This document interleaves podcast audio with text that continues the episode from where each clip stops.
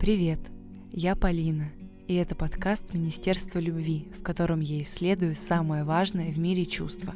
Сегодня у меня в гостях Саша Боярская, бегунья, мама Эрика, креативный консультант Nike, любитель байдарочных походов, природы и вещей с историей. Наш разговор получился очень сердечным, метафоричным и многогранным, и я предлагаю вам его послушать в состоянии приятного покоя, Например, во время неспешной прогулки по лесу, парку или городу, за какой-нибудь приятной рутиной ухода за собой, или вечером дома в постели, когда Инстаграм уже выключен, а телефон переведен в ночной режим. Я, я, я, я умею доводить мысли до конца. У меня есть, мне кажется, из лайфхак? А мне кажется, из-за того, что я там, начала как-то пользоваться интернетом и блогами, типа лет 14 или что-то такое, ну, вот это ЖЖ, тра-та-та, и это очень сильно помогло. Я очень люблю выражение собственное, ха-ха. А, круглая мысль, когда ты что-то говоришь, и неважно, сколько по продолжительности или там количеству знаков э, заключено в твоем месседже, все равно в конце ты возвращаешься к изначальной мысли и как ты ее объясняешь двумя словами и ставишь точку. Как бы ты закруглила свою мысль о том, что ты сейчас любишь?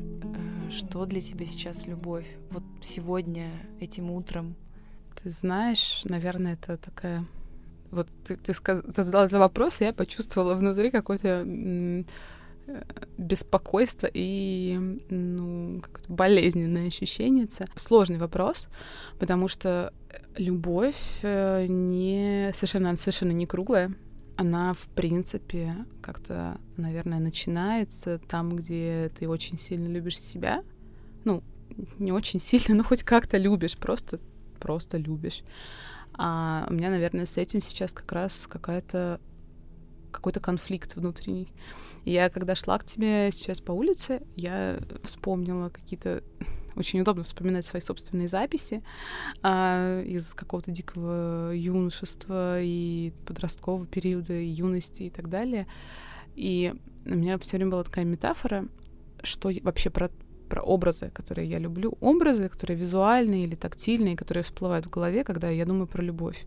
И один из них самый такой сейчас близкий, это такая очень, знаешь, бывает на в такую вот погоду, когда не очень жарко, и пасмурно немножко, очень прозрачная вода в озере, супер прозрачная и вроде светлая, потому что светло, но, но не солнечно. И ну, такая идеальная температура, и вот это все очень мягкое, такая, там, ну, речка, озеро. И на, я думаю, что любовь — это такое большое светлое озеро, которое у тебя внутри есть. И оно туда вылилось, налилось, как-то накопилось там, а, наверное, в детстве. А во взрослом возрасте ты как-то ну, любовь не вспыхивает, она не возникает, э, когда ты смотришь на кого-то или на что-то. Это просто отражение у тебя от того, что у тебя уже есть внутри. И я думаю, что единственное, что у меня сейчас внутри не отражается, это я сама. Ну, так получилось. А, вот. А ты говоришь, что вот сейчас у тебя есть конфликт э, в отражении себя в этом озере. То есть, получается, какое-то время назад ты там четко видела свое отражение. Да, это вопрос наполненности собственной э, каким-то своим собственным жизненным процессом, своим собственным жизненным э, там, умением себя реализовать вот сейчас, в моменте. Скажем, сейчас я намного проще вижу в своем внутреннем озере маму Эрика, и в эти моменты мне очень хорошо. Я чувствую себя очень счастливой, наполненной, и, скажем, я очень люблю маму Эрика в себе. Но у меня некоторые сейчас такой, это один из этапов сепарации э, мамы и ребенка. Эрик стал очень много разговаривать, э, и я вижу, что ему намного легче оставаться одному, и это позволяет мне с большей легкостью, наверное, тоже оставаться одной. Но за время материнства, за почти три года, у меня перестроилось основательно вообще все, что со мной происходит внутри. И поэтому я испытываю некоторое недоумение от того, что есть вещи, которые я люблю, были вещи, которые я люблю, есть вещи, которые я любила, и я не знаю, что... Любишь из... ли ты их сейчас? Да. Я не знаю, что из того, что есть внутри меня, а, это какая-то уже неподходящая мне история, как а, джинсы, которые вроде и сидят нормально, а что-то что-то не то. Что-то не то. И мне кажется, вот сейчас у меня просто идет такой процесс. Я примеряю все заново, но порой думаешь, боже, такая куча всего, и что я же не могу все это проверить, просто выкинуть довольно жалко. Думаешь, я люблю современное искусство. Люблю ли я современное искусство? Ну, нет, на самом деле. Я, например, не люблю современное искусство. Я люблю... Почему ты думала, что его любишь? Мне было очень интересно, у меня было огромное любопытство узнавать э, что-то про то, что даже, может быть, про то, что там, не кажется мне, безусловно, красивым. А мне... Но быть студентом в этом состоянии, да, исследования? Наверное, мне раньше было интереснее оказываться вне зоны моего собственного интереса а, и говорить, раз мне это неинтересно в первую очередь, давайте-ка я узнаю про это больше, вдруг мне станет интересно. А сейчас у меня такое стремление почему-то пропало. И я, ну так, с сожалением отпускаю какие-то вещи. Да, окей, я меньше хочу каких-то новых вещей. Мне стало намного менее интересно ездить в новые места, например. Мне хочется ездить в красивые места, наполненные смыслом э, и порядком каким-то внутренним. Уже тем смыслом, который ты им придала за какую-то свою жизнь. Да, уже, уже существующим. Мне не хочется ехать в какой-то новенький городок для себя и искать там э, какие-то улочки, в которые я зачем-то влюблюсь. А мне хочется поехать во все те города, которые и места, например, которые я уже накопила у себя в сердце за ну, там, за свою жизнь, потому что, мне кажется, достаточно много их было.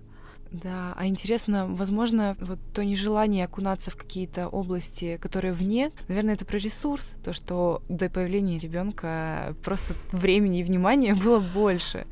И у тебя было больше сил на то, чтобы прыгнуть туда, в эту кроличью нору, даже иногда зарыться там и получать как раз удовольствие от вещи в себе, от того, что ты сейчас изучаешь э, детально. Да, абсолютно так, но просто еще так э, совпало, скажем, там, я считаю, что тут есть еще элемент взросления, и это, конечно же, связано и с э, Эриком, но, наверное, и в меньшей степени с возрастом, но в большей степени просто с взрослением, когда твоя жизнь меняется из-за не из-за в связи с материнством меняются ценности и ты сам уже выбираешь, проходить ли этот этап э, взросления, встав, идти по этой дороге или, или нет. Мне очевидно, что я все-таки выбрала туда идти и становиться взрослым человеком, и поэтому оказывается, что в детстве, да, у тебя огромная любознательность, а сейчас у меня чуть меньше любознательности, может быть, и чуть больше любопытства.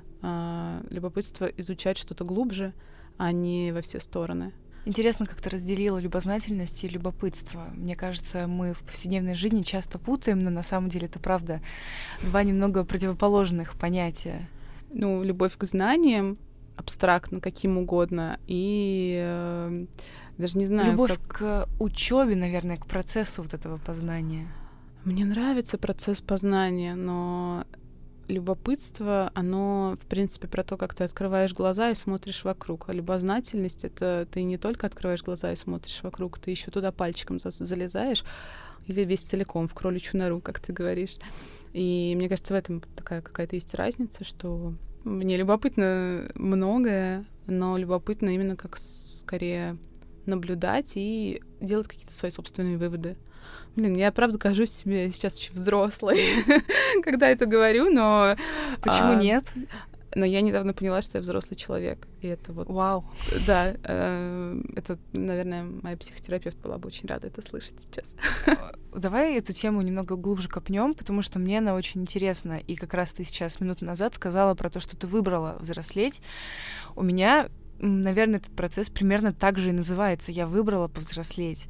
И это случилось не тогда, когда я вышла замуж, не тогда, когда я родила ребенка, вот там на следующий день, примерно через полгода. То есть, когда Леви исполнился, э, исполнилось 7 месяцев, мы были на Бали, выбралась на лысо, и почему-то в тот момент я решила, что я буду взрослеть. Да, это очень взрослый поступок. Только взрослые люди едут на Бали с э, младенцем и бреются на лысо. Абсолютно, да. Ну, про, про, это твое решение. Сейчас я, Саша Боярская, приняла решение взрослеть. И с завтрашнего дня я Слушай, я не работаю эту историю с завтрашнего дня я, потому что э, я очень люблю идею трекеров, но mm-hmm. это, ну, как бы есть сверхлюди, которые могут ими пользоваться, и у них все получается. Я не сверхчеловек. Ну, да, просто у всех свой путь. Просто я не сверхчеловек, вот и все. А есть сверхлюди, это классно. Ну, там, скажем, у меня свои особенности. Но я думаю, что в какой-то момент э, взросление, оно очень часто связано с тем, что ты отказываешься от э, страданий и переживаний по каким-то, ну вот, э, несущественным поводам. Ну, об, если это объяснять как-то более на, на пальцах, э, очень часто мы оказываемся в ситуациях, в которых нам некомфортно.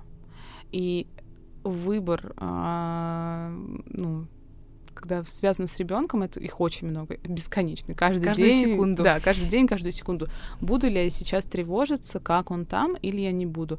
Буду ли я сейчас э, дико злиться, что я не выспалась, или не буду? Буду ли я сейчас э, пытаться спорить с природой, э, своей собственной любовью и собственным ребенком, что там по любому поводу, который мне доставляет дискомфорт, потому что я типа вот я вот я человек отдельный и, как-то вроде бы взрослый, и сейчас я буду спорить с ребенком. Когда ты споришь с ребенком, ты вообще не взрослый. Когда ты споришь с самим собой по поводу того, что тебе хочется спать, а спать нет никакой возможности, но это, ну, это не, не очень взрослая история. И мне кажется, что это такая взрослость такая же штука, как одна из немногих очень прекрасных мыслей из э, книги про силу воли была, что сила воли — это мышца, которую ты прокачиваешь каждый день. Так вот, взрослость — это та же самая мышца, которую ты прокачиваешь, прокачиваешь, потом она накачалась, ты такой, опа, а я взрослый. Ну да, и вроде как на принятие каких-то решений уже не нужно столько моральных сил. Ага.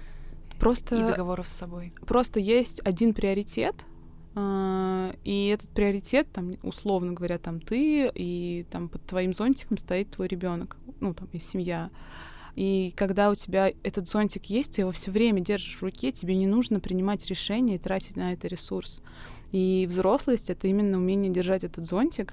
И у меня есть ребенок, поэтому я не буду думать э, там, чем бы мне заняться после работы, потому что после работы я еду домой.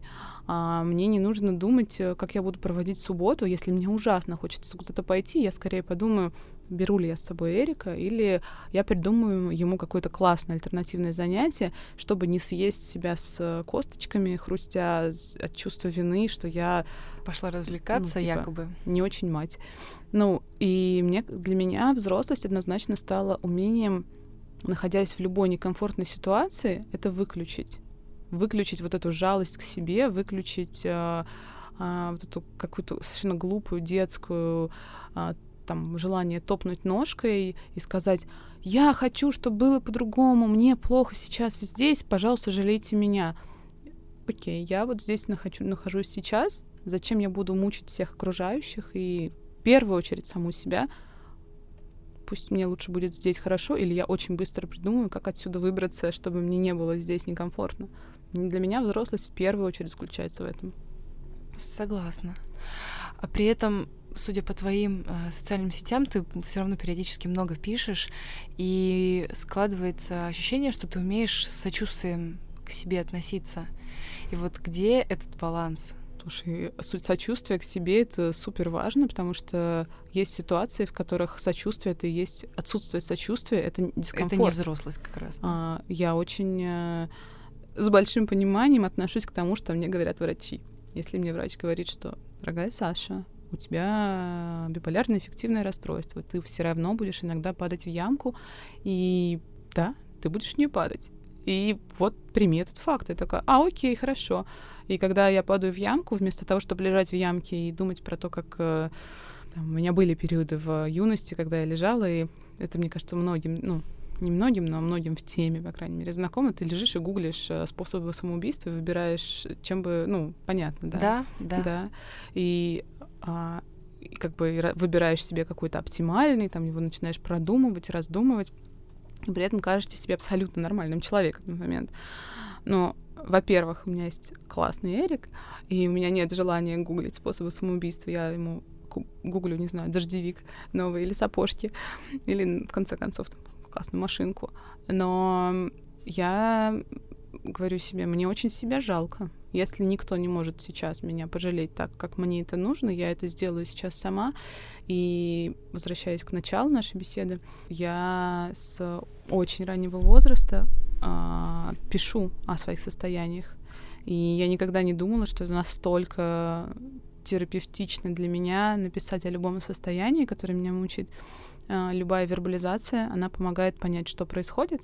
И вот это сочувствие — это сто процентов того, что мне нужно. Мне очень некомфортно от комментариев, в которых люди меня как-то жалеют или проявляют сочувствие, потому что да, это интересная тема, потому что ты ведь, э, рассказывая о какой-то ситуации или делясь а, частью состояния, ты ведь ну, не показываешь полную картину, а человек а, очень хочет быстро сделать вывод и обязательно поделиться каким-то своим мнением. Так, плюс, э, когда я, условно говоря, когда я сама себя жалею, мне больше не нужна ничья ни жалость, ни сочувствие.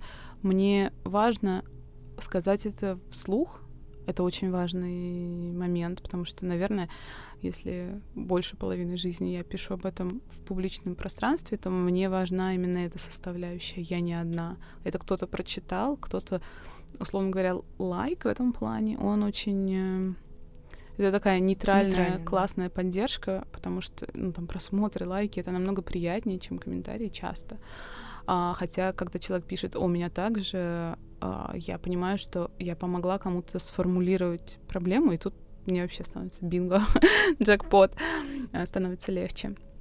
Но я думаю, что вот эти длинные, длинные какие-то тексты, вербализации а, какого-то сочувствия к самой себе, они это ну, способ такой самотерапии, самый простой и самый мне доступный, когда мне совсем стало, совсем накопилось, и у меня накопились какие-то слова, которые мне нужно выдать в пространство.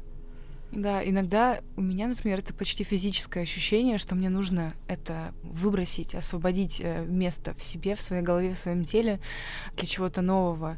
И интересная тема про сказать вслух, потому что я тему как раз психологического здоровья и отношений с интернетом изучаю там со всех сторон, и вижу как сочувствующую сторону, где понимают терапевтичность вот этого вот э, шага вынесения какого-то своего личного в публичное, так и вижу много шейминга на эту тему э, от определенной части людей, которые по другим сторонам жизни тебе близки, но вдруг ты видишь позицию такую осуждающую сидите со своими расстройствами, депрессиями, которых вообще не существует где-нибудь, не выносите это, иначе вообще сейчас всем станет модно э, при приписывать себе диагнозы.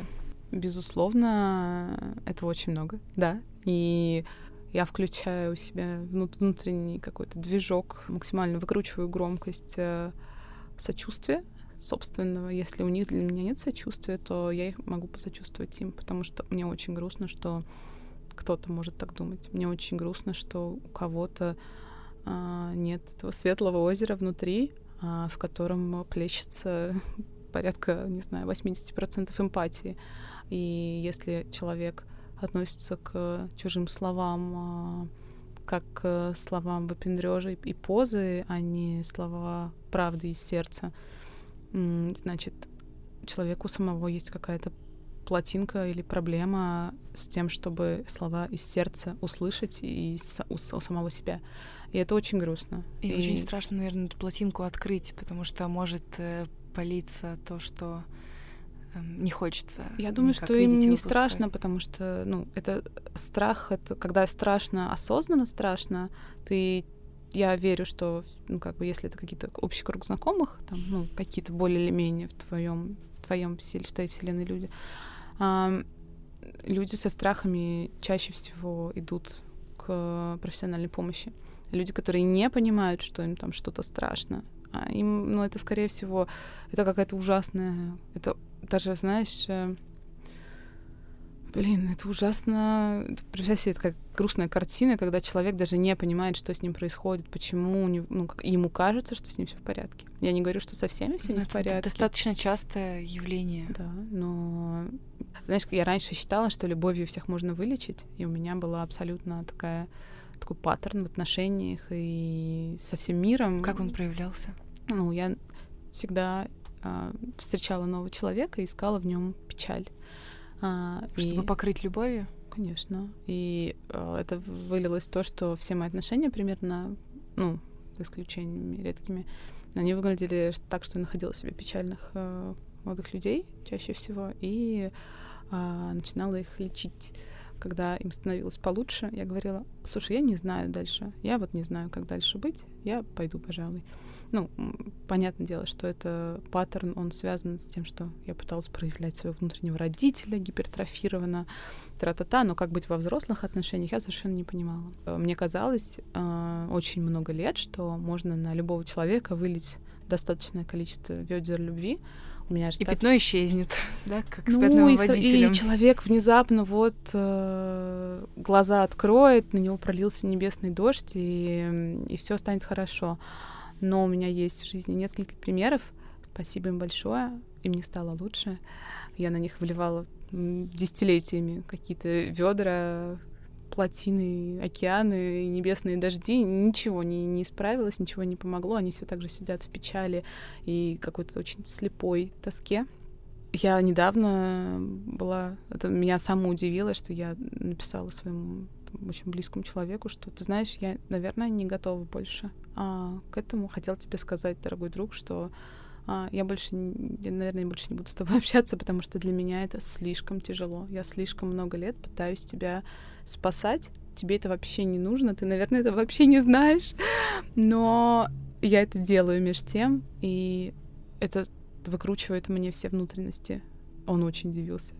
он очень удивился, наверное, вот как-то... И вот, вот, вот тут я поняла, что... Он написал мне такое очень прочувственное письмо, и я поняла, что вот тут что-то изменилось, наверное, что-то он задумался первый раз, вместо того, чтобы просто говорить ему, вот, ты самый там тра-та-та, тра-та-та, тра-та-та, а, оказалось, что, наверное, нужно просто по-взрослому с ним разговаривать. Удивительно, да? Да, как, удивительно. как это работает? Да, но я вот когда встречаюсь с таким э, странным поведением в интернете от незнакомых людей, я просто про себя говорю себе, ну, мне очень жаль. Я, к сожалению, вам помочь сейчас ничем не смогу. До свидания, дорогой друг. Ты не сделаешь мне больно. Мне кажется, это тоже такой воспитываемый навык, э, вот с этим умением себе посочувствовать вовремя и сказать, ты не сделаешь мне больно, потому что так или иначе, вынося что-то в публичное поле, мы рассчитываем ну, на определенный градус вовлеченности, позитивной вовлеченности, определенного отклика. И когда приходят э, в наше пространство люди, которые не очень близки нам по ценностям, то все равно больно становится. И знаешь, у меня вот тут как раз можно чуть про бег поговорить. Я так плохо отношусь внутренне сама у меня такой а, к тому, что нужно все время тренироваться, что-то в себе выращивать, потому что это сложно, это тяжко, это нужно бесконечно мышцу качать. Я не могу это делать, а, ну, это, это трудо, трудозатратно, энергоемко, и когда ты постоянно условно говоря, это как э, там, можешь любого ребенка научить быть суперстойким, а можешь нет. И суперстойкость, чего она им будет стоить. Да, и, у всего есть цена. И это важно понимать. Для меня вот эта вот стойкость в сети, например, а, к комментариям, а, когда ты прям себя как-то строишь, чтобы уметь на это реагировать легко, а, это ну, это и хорошо, наверное, с одной стороны, но с другой стороны, я прям, я, наверное, может быть, я какая-то супер мягкотелая, я все даю себе тысячу раз это рефлексировать. Если меня что-то ранит, я позволю себе погрустить, и я думаю, что мне страшно повезло в жизни, что я у меня есть умение э, окружать себя людьми, э, и строить глубокие отношения с друзьями. Я очень люблю людей, я очень люблю близких знакомых, я очень люблю близких друзей, я очень люблю свою семью. И чем ближе круг, тем э, больше им достается. Ну, по-хорошему или по-плохому, может быть, я от них чего-то жду, но на самом деле я, ну, как бы большая часть работы все равно найдется внутри меня. Если меня что-то задело, я об этом рассказываю сразу. Я говорю об этом, я иду я пишу об этом в чатик, я пишу в мессенджере, пишу, пишу своему брату, я пишу там кому-нибудь еще. Я в конце концов немедленно... Э, у меня самый лучший способ общения, ну, как бы был всегда там всю жизнь, что я делаю скриншот обидного комментария и пишу, блин, что это такое? Как он вообще мог так написать? Там он, она. А, и сразу становится легче вообще, просто моментально. Я как раз недавно, вот ты заговорила про друзей, про близких людей, про возможность разделять буквально на днях поняла одну вещь, что я не очень умею э, дружить в том смысле, что в моей э, вселенной дружба это про то, что я прихожу к тебе навстречу и говорю, слушай, у меня вот здесь классно, здесь классно, здесь классно и здесь классно. А и желательно, если тебя спрашивают, э, как дела, нужно ответить как можно быстрее, по делу, не занимать собой эфир, и тем более, э, в случае чего, не говорить о том, что тебя тревожит или что-то у тебя не получается. Для этого есть э, некоторые причины, но с обратной стороны я как раз всегда готова была быть вот этим вот коконом, в который друг, если у него есть потребность, может залезть, и его можно окутать принятием. А тебя кто окутает принятием? Ну, самые близкие, если я их попрошу об этом. А тот друг, которого ты окутаешь, он не самый близкий, раз ты его окутала? Наверное, это про разрешение себе дать себя окутать, потому что пока ты не придешь и не скажешь об этом, слушай, мне сейчас вот э, важно это разделить с тобой он может и не знать. Так же, как кто-то, ну, кто-то может не знать, что ты его лечишь да. десятилетиями. Да. Также другой человек может не знать, что тебе тоже нужна помощь. И важно об этом просить. И как раз э, на прошлой неделе я прям осознанно писала некоторым подругам, чтобы прожить какой-то волнительный трепетный и тревожный опыт вместе. И, блин, это работает. Да. То есть вот так я в 25 лет э, открываю вот эту сторону отношений. Слушай, ну, мне кажется, раньше никто ее и не открывает. Возможно. Я понимаю, что да. тут есть... Э, ну, кто, кому-то везет.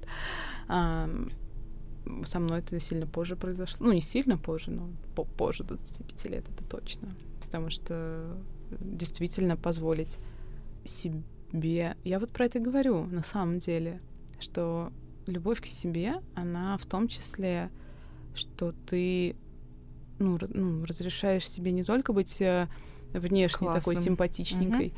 а, а еще и позволяешь своим друзьям быть э, такими же внешне симпатичненькими, но по, по сути дела позволяешь э, ситуации ну, поворачиваться к тебе. Ну, там, вот у тебя есть сильная сторона, ты умеешь там всех окутывать коконом.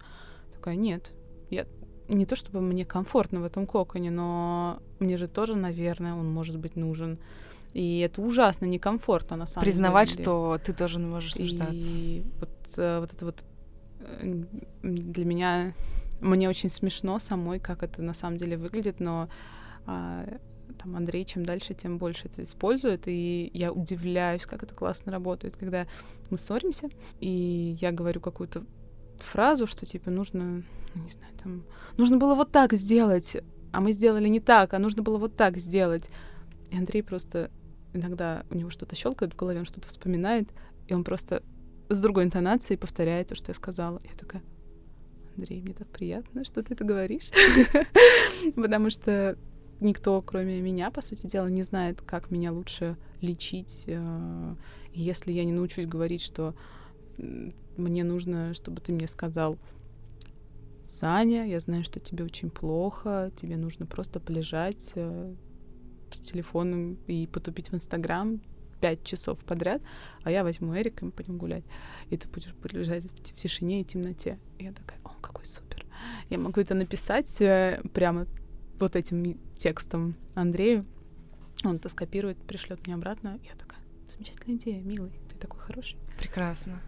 интересно как раз про Инстаграм. Ты говоришь, вот э, про, про модель дружбы, как в Инстаграме. Слушай, сразу появляется картинка, стайка девчат в каком-то модном кафе. Да-да-да, я, я поняла, о чем ты. Но интересно, что, мне кажется, Инстаграм, он тоже как в жизни. Ну, то есть мы просто в Инстаграм переносим свои модели коммуникации. Да безусловно. Моя модель коммуникации — это мой Инстаграм. Я доверительно всем рассказываю, насколько мне плохо.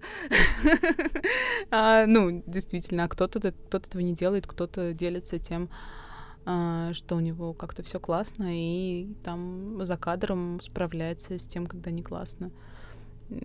Действительно, это так. Просто а, более популярная модель Инстаграма — это такая презентация хорошего, я проходила курс антропологический про социальные сети и то, как ими пользуются люди в разных странах.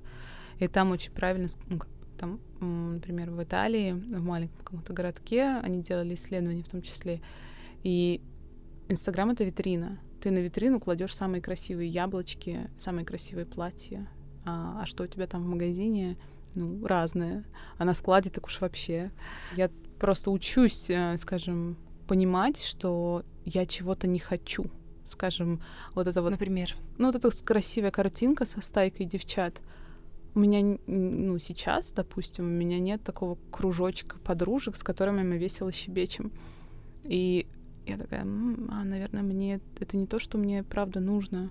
У меня есть совершенно другая картинка, и она действительно делает меня счастливой. А моя картинка — это костер и 10 младенцев над рекой. Ну, не младенцев, конечно, орущих детей. А, и и вот эта картинка, она для меня по-настоящему значима. Вместо стайки подружек стайка детей. Ну, и их... И это прекрасно. И на самом деле их родители — это мои mm-hmm. очень дорогие друзья, просто мне стало понятно, что мне намного комфортнее общаться в формате куча детей вокруг, э, и мы сидим на, на траве и периодически отвлекаемся, может быть, но все равно получается такой междустрочный э, глубокий разговор на 10 минут, который потом можно еще переваривать. И можно его продолжать э, там на террасе на даче, на пикнике в парке, э, у, у костра на реке. И он не заканчивается никогда, и он, ну, для меня он какой-то правда настоящий. Наверное, там я вижу глубину вот в этом. Я очень, я очень хорошо понимаю, что такое girl power. Я очень хорошо понимаю, что такое сила вот этой, вот этого щебета в кафе. И щебет — это совсем не уничижительное слово. Это может быть супер глубокий разговор. безоценочно. Да, это просто... Мы говорим про картинку в Инстаграме, что за ней стоит огромные рабочие проекты, глубокие личные драмы, а, большое личное счастье и умение сопереживать, поддерживать и чувствовать. Просто есть а, картинки, мы говорим про ну, такой вот мудборд или образ жизни. Mm-hmm. И это не мой образ жизни, а у меня в Инстаграме в силу моего ну, какого-то окружения, в том числе там моих знакомых, такого довольно много. И я, у меня была привычка этому завидовать, э, правда, очень глубоко неприятно завидовать, и э, думать о том, что я что-то упускаю, раз у меня это не так. Долго это продолжалось? Да, блин, сколько Инстаграму. Вот, ну, вот ну, все время, да, что ты там. Ты... Ну, вот я могу сейчас об этом говорить, потому что сейчас это ушло. И мне стало понятно, когда это ушло, я смогла это в виде такого шарика не очень приятного вынуть из себя и сказать, так, что тут у нас такое интересненькое, давайте на это посмотрим. Ну а что предшествовало вот этому э, прощанию с завистью? Наверное, прошлое лето э, и после похода к психо э, психиатру первого, когда я сидела почти все прошлое лето, у меня было ощущение, что у меня на голове аквариум, по его предписанию я погружалась в настоящую глубокую депрессию, чтобы вылезти из какого-то такого э, странного, смешанного состояния. И я все время думала о себе. Я просто все время думала о себе. И мне кажется, весь прошедший год я очень много думаю о себе, о том, какая я, что у меня внутри происходит, что, что я чувствую. И я стала очень как-то по-доброму, наверное, отказываться от ненужного. Ну, то есть вот, вот это я хочу, вот это не хочу. Моя очень близкая подруга, она очень классную... Мы про одежду разговаривали, что одежда — это на самом деле офигенная, супер крутая а, штука, тема для того, чтобы вообще через одежду посмотреть на все, что с тобой происходит. Ну, вообще обожаю одежду. Это очень-очень такая история. Мы сидели с ней у меня на даче и разговаривали.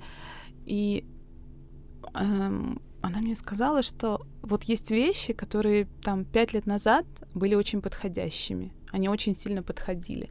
Но сейчас они уже не подходящие. Они такие же прекрасные, они по-прежнему красивые, они по-прежнему неплохо сидят и даже идут, потому что там вот светло. Но они больше не подходят тебе. Как с теми джинсами после родов. Да, именно, именно они.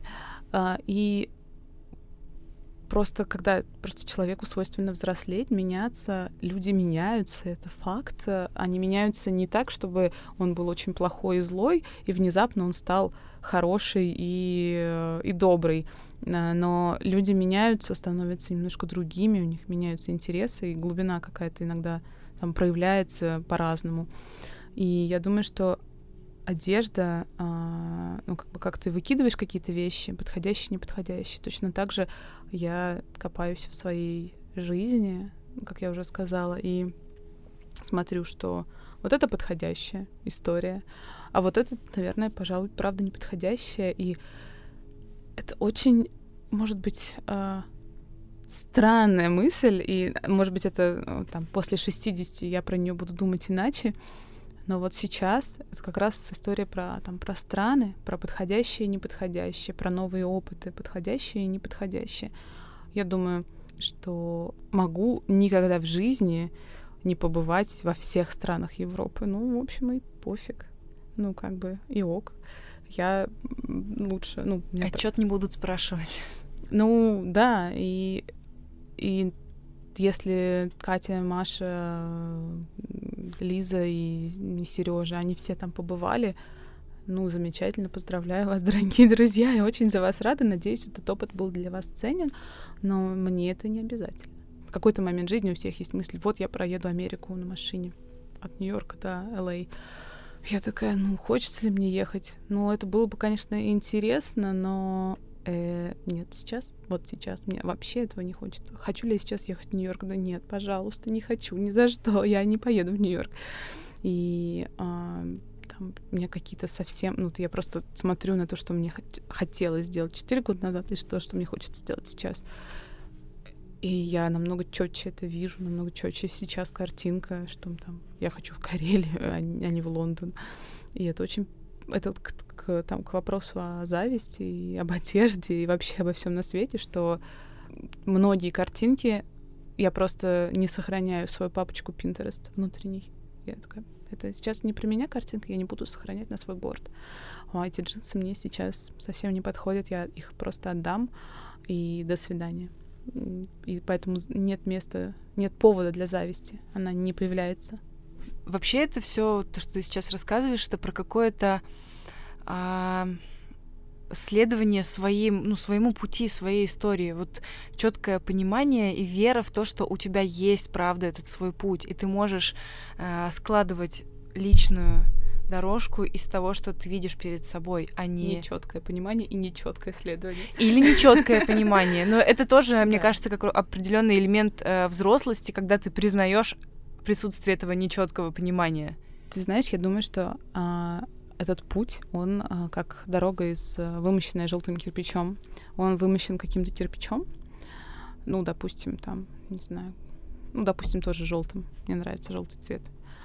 И... Ты сейчас сидишь в желтой да, толстовке. Э, вот есть желтый цвет, очень он мне нравится, замечательно. И вот эти желтые кирпичи, и каждый кирпич это на самом деле э, такая клеточка, куда ты ставишь галочку, там, типа, люблю ли желтый цвет? О, люблю, отлично, вот кирпич.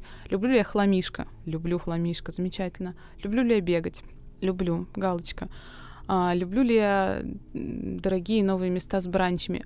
Упс, уже не люблю. Выкинули кирпич, до свидания, ставим новый. Он, кажется, был не желтый вообще, он был какого-то другого цвета.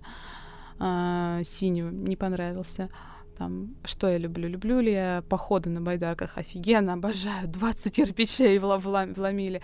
И на самом деле, а, как бы что там, ну, как бы сколько кирпичей у меня там, и а, будут ли актуальны те кирпичи, которые в самом начале дороги? Нет. непонятно. Но вот этот квадратный метр, на котором я стою, я на нем достаточно твердо стою, и вот это умение постоянно проводить ревизию, куда ты ставишь ногу, твердая ли это почва. Вот сейчас я живу той жизнью, которую я хочу жить. У меня есть какие-то мысли, там, более глобальные, про, про бесконечный ремонт. Вот, но чем меньше под ногами гнилых кирпичей не твоего цвета, тем точнее твоя дорога. Но в этом нет ну, какой-то четкости плана, следования и ощущения, что вот мой путь, я вижу его там. Говоря про четкость, я имею в виду скорее какое-то доверие глобальное к тому, что сейчас э, на следующем шагу у меня будет способность и возможность увидеть то, что этот цвет правда мой, и оставить его себе, этот самый кирпич. То может поменяться в любой момент. А, ты правильное очень слово сказала, доверие тому, что я сама могу это что-то сделать. И я, в принципе, очень сильно доверяю миру. Я думаю, что у меня градус доверия миру, он, в принципе, феноменально высок. Я доверяю своим врачам на сто процентов. Я... Потому что я доверяю своей интуиции. Я очень... Я не то чтобы супер придирчива в том, что я делаю. Я периодически доверяю людям, которым не стоит доверять но я так или иначе очень доверчиво отношусь к миру, потому что мне кажется, что это такое миленькое местечко, где все можно любить. А, и это к вопросу про ну, доверие, это тоже отчасти любовь, но не совсем, конечно. Ты в начале нашей беседы сказала, что любовь это не шар, это гораздо более замысловатая фигура, да. поэтому доверие это просто часть этого. Да. А пытаешься ли ты Эрика, например, научить этому доверию? И можно ли научить? Слушай... Если не своим примером. Конечно, ничем, кроме своего примера, в принципе, детей учить не надо, потому что зачем? А, если ты чего-то не делаешь, ребенку это делать, вот непонятно. Он же тебе не обезьянка дрессированная. Но при этом я думаю, что это личный пример и тот образ жизни, в который он просто погружается, что мы постоянно мы ходим в те места, где у меня желтые кирпичи лежат. И мы ходим тем людям и общаемся как можно больше с, с тем кругом, которые ну, не кирпичи, это просто люди, которые со мной вместе как-то стоят на этой дорожке. И он видит, что для него, вот я вижу сейчас, что у него какая-то ценность номер один — друзья, ценность номер два — машинки. Но, э, конечно, не хочется, не хочет делиться своими машинками со своими друзьями. Но в целом... Э, а... Это тоже, кстати, классное умение. Нормас. Вообще. Если, ему, вообще. если он любит свою машинку... Он пусть, может пусть, не да, делиться. Да, все правильно. Но он... Ну, мне супер сильно нравится, что он засыпает и спрашивает, мама, с кем я завтра буду дружить? Мама, с кем я сегодня буду дружить? Мама, говорит он, подходя к детской площадке и видит, что там кто-то играет. А это мои друзья, да, мы пойдем с ними сейчас дружить.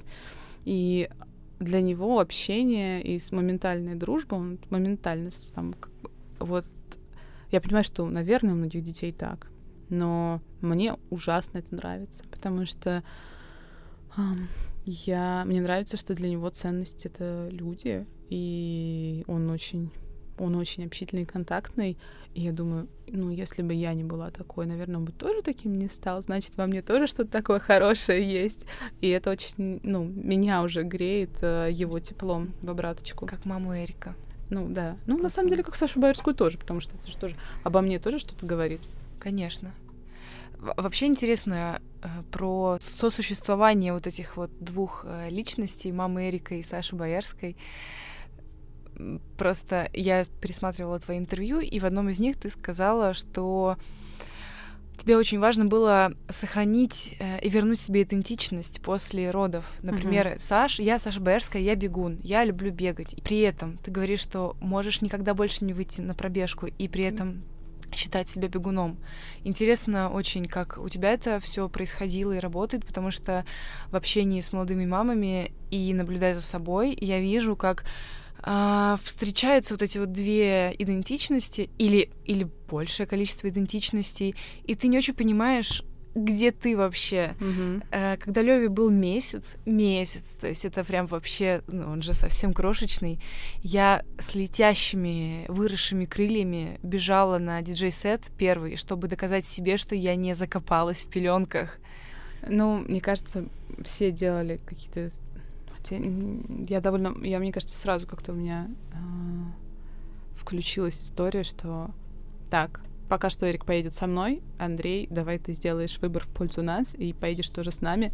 И, и никаких диджей-сетов, условно. Но, блин, ты не сразу вырастаешь в роль мамы. Стать мамой вот это так, не родить. Не родить, не до месяца дорастить ребенка, хотя это очень непростая задача.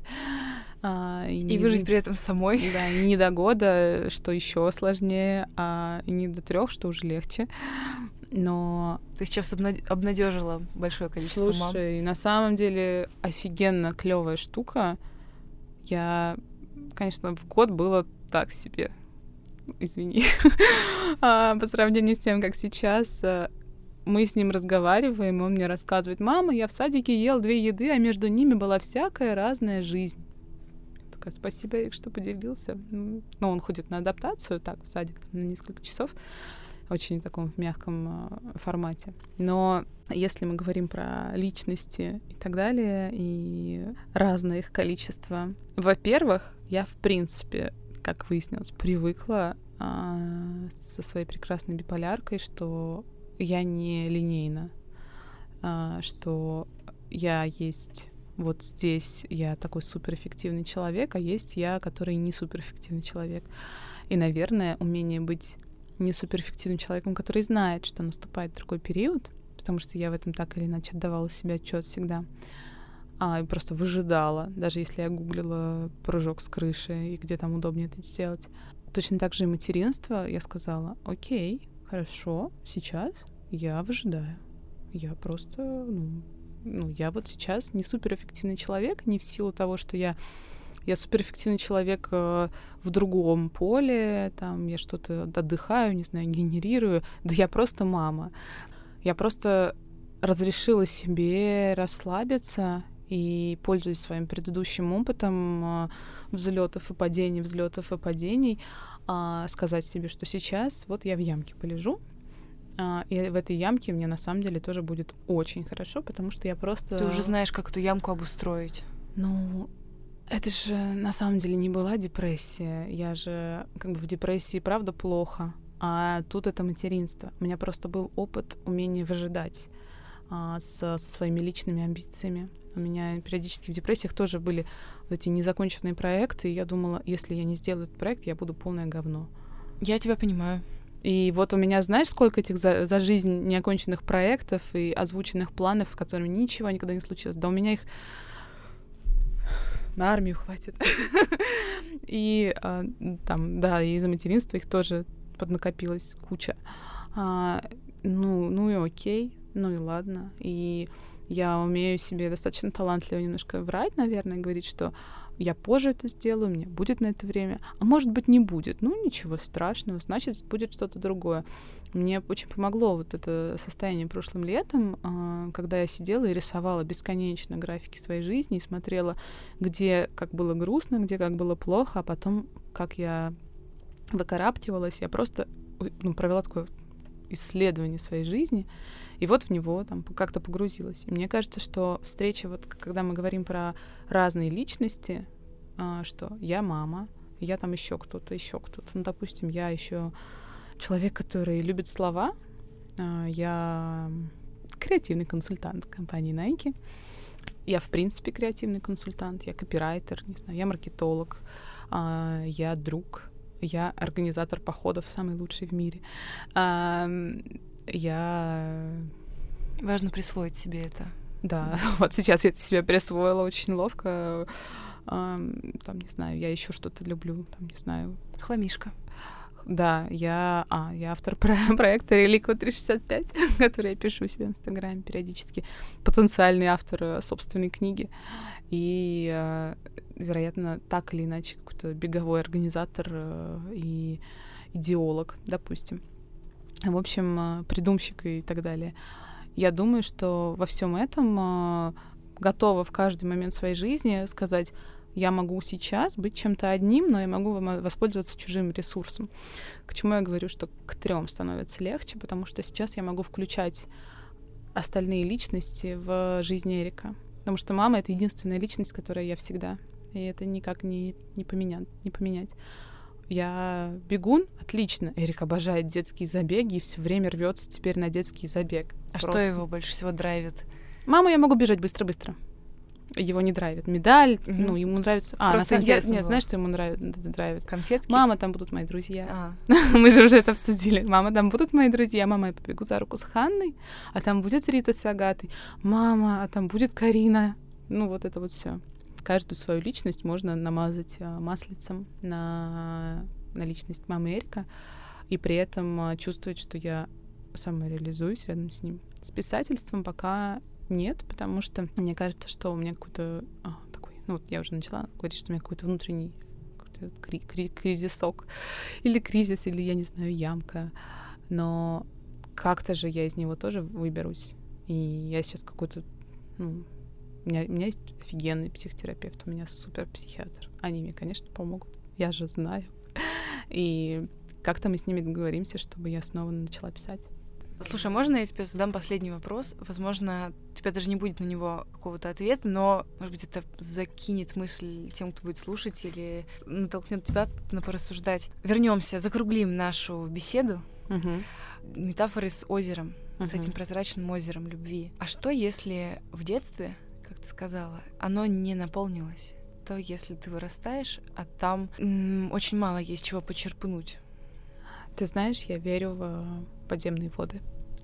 А, потому что психотерапевт — это тот человек, который тебе помогает а, буровую установку поставить и колодец сделать. И оказывается, что была какая-то бабушка, которая любила и умела наполнять это озеро что была подружка в детстве, была мамина подруга. Кто-то был, какие-то моменты были, что-то было, что наполняло это озеро. И, и подземные воды. Есть в каждом. Да. Если нет озера, то там есть подземные воды. Они должны быть. В любом случае их можно найти, влить. Э, дамбы, плотины. Но психотерапевт этим занимается.